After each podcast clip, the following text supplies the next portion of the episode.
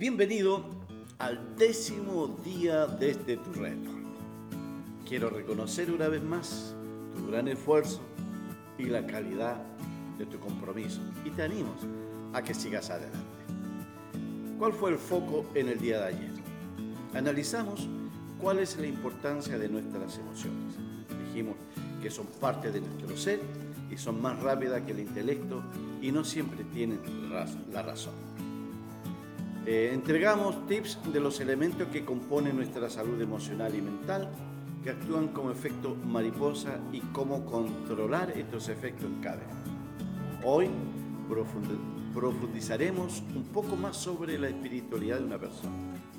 Debes conocer un principio que es clave para el éxito y para una vida extraordinaria. En esta área, uno, el principio de integración de la espiritualidad humana. Cuando estamos en esta área, es la espiritualidad la que debe dominar nuestra existencia. Ella cambiará nuestro comportamiento y nos hará mejores personas. Seminarios o programas de desarrollo personal fallan porque no integran este principio. Solo dan una especie de aspirina para el dolor de cabeza. Atacan los síntomas.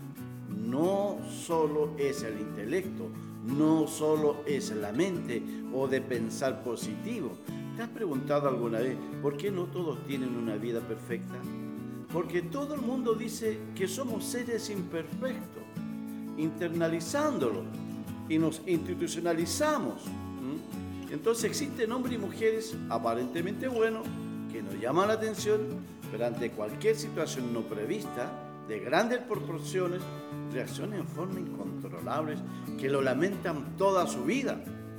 El cómo actúa una persona tiene que ver mucho con su espiritualidad, es decir, en lo que cree, su moralidad, su ética y sus emociones.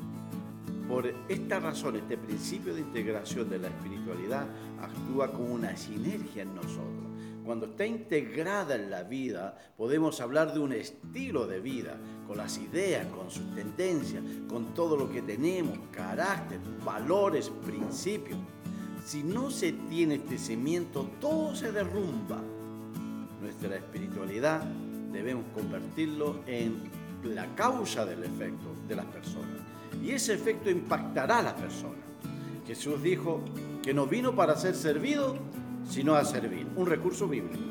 Este es nuestro modelo de vida, estar al servicio de los demás sin esperar recompensa y de esta forma haremos del mundo un lugar mejor. Enfocarse en ayudar hace que todo sea un buen lugar para todos es nuestra recompensa. Si somos hijos de Dios debemos comportarnos como tal. Esto comprende una práctica de la espiritualidad. Un hombre no cambia por el hecho de ir a la iglesia. Existen muchas personas dañadas. Tú escuchas decir que se pudre en la cárcel, que se haga justicia. Solo revela la naturaleza de la persona, porque ahí existe dolor, remordimiento, rencor, sufrimiento, malos deseos que corrompen la vida humana. Esto nos habla de una espiritualidad pobre, mediocre, que vive bajo los sentidos. Es bueno que te detengas un momento y quedes en modo silencio, escucharte, conocerte a ti mismo. Si deseas conocer más de Dios, primero conócete a ti mismo. ¿Será esta la forma de sacarte obstáculos que impide acercarte a Dios? Conéctate con todo y contigo mismo. Toda nuestra espiritualidad afecta en lo referente a las emociones negativas y su impacto en la salud mental y emocional. Escucha lo siguiente. De acuerdo a un estudio científico, investigaciones llegaron a la siguiente conclusión. Número uno, existe un vínculo entre las emociones negativas y trastornos mentales físicos. Dos, existe un vínculo entre el estado psicológico con el colon irritable, la migraña, la sensibilidad, la alergia y la fatiga crónica. Mm. Tres, existe influencia entre emociones negativas en la conducta humana, en los hábitos y conducta inadecuada. Cuatro, existe una descodificación biológica de las enfermedades, es decir, el cuerpo y la mente actúan siempre en conjunto.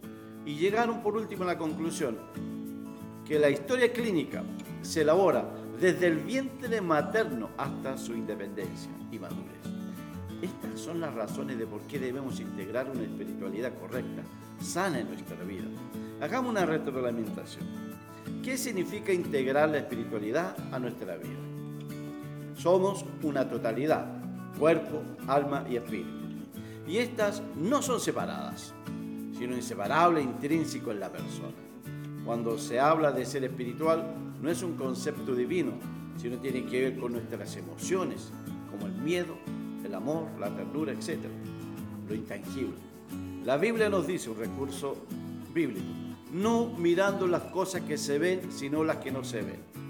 ¿Qué quiere decir con esto? Esto es precisamente donde las personas no ponen su atención, no escuchan las señales de su cuerpo, no saben discernir y no entienden.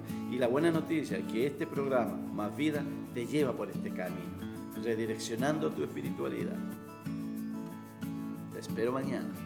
Gracias por tu tiempo. Bye.